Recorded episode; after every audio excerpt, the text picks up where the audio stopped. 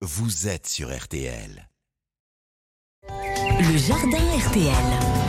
7h17, il est partout sur les réseaux sociaux avec ses vidéos sur Instagram, sur TikTok. Et le samedi matin, Pierre le cultivateur est sur les ondes. Notre jardinier vous conseille sur RTL. Bonjour Pierre. Bonjour Stéphane. C'est la reprise, c'est le début du mois de janvier. Qu'est-ce qu'on doit faire dans nos potagers?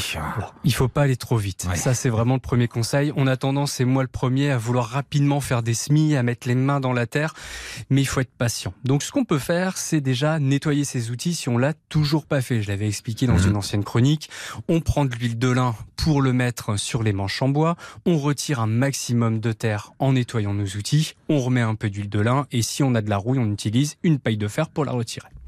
Donc on peut nettoyer nos outils, on peut aussi bien entendu préparer la suite, préparer son potager. Si on n'a pas commencé encore un potager, c'est le bon moment. On délimite une parcelle avec du bois en décomposition et on ajoute, allez, 30 cm de compost et de la paille, du foin, des feuilles mortes par-dessus et on ne fait rien.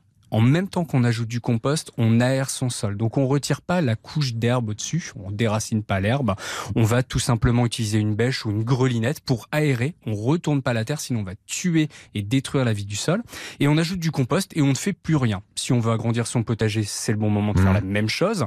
Et si on a déjà un potager en place, on va tout simplement ajouter du compost. On compte environ 5 kilos de compost au mètre carré pour pouvoir enrichir notre terre. Ça va fondre finalement jusqu'au printemps et ça va permettre de faire remonter les vers, de nourrir notre sol et d'avoir un sol plus fertile pour nos Mhm. prochains euh, plants. Ça, c'est pour préparer le terrain en gros. hein. C'est exactement ça, c'est pour préparer le terrain.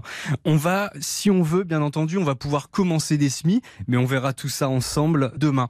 Une petite chose, en tout cas, qu'il faut pas oublier aussi, c'est de pailler nos arbustes, nos arbres ou nos jeunes plants. Si on vient de planter des arbres en octobre, novembre, il faut les protéger. On protège les racines avec 15-20 cm de paille de foin, de feuilles mortes. Si on n'a pas du carton, on n'hésite pas pour éviter que les racines ne gèlent s'il y a de trop gros risques de geler. Et si on a planté des agrumes aussi ou des arbres un peu fragiles, on n'hésite pas à mettre un voile d'hivernage aussi. On évite de plier le voile d'hivernage. hein. Il faut prendre un voile d'hivernage de la bonne taille pour éviter les plis, sinon la lumière ne va plus rentrer. Notre plante va plus faire sa photosynthèse puisqu'elle sera plus au contact du soleil. Donc on met un voile d'hivernage et s'il y a de la gelée dessus, de la neige, on va le secouer. On n'hésite pas à lui faire prendre de l'air de temps en temps pour voir si les feuilles ne tombent pas, si tout va bien.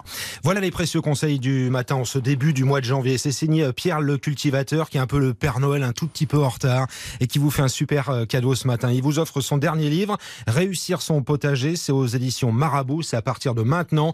Vous tentez le coup par SMS 64 900 code matin. Vous n'hésitez pas. Vous laissez bien votre prénom, votre numéro de téléphone. Il y a cinq exemplaires pour euh, vous, chers auditeurs fans de Pierre le cultivateur. N'hésitez pas. Le rendez-vous, le podcast dès maintenant, c'est sur l'appli RTL.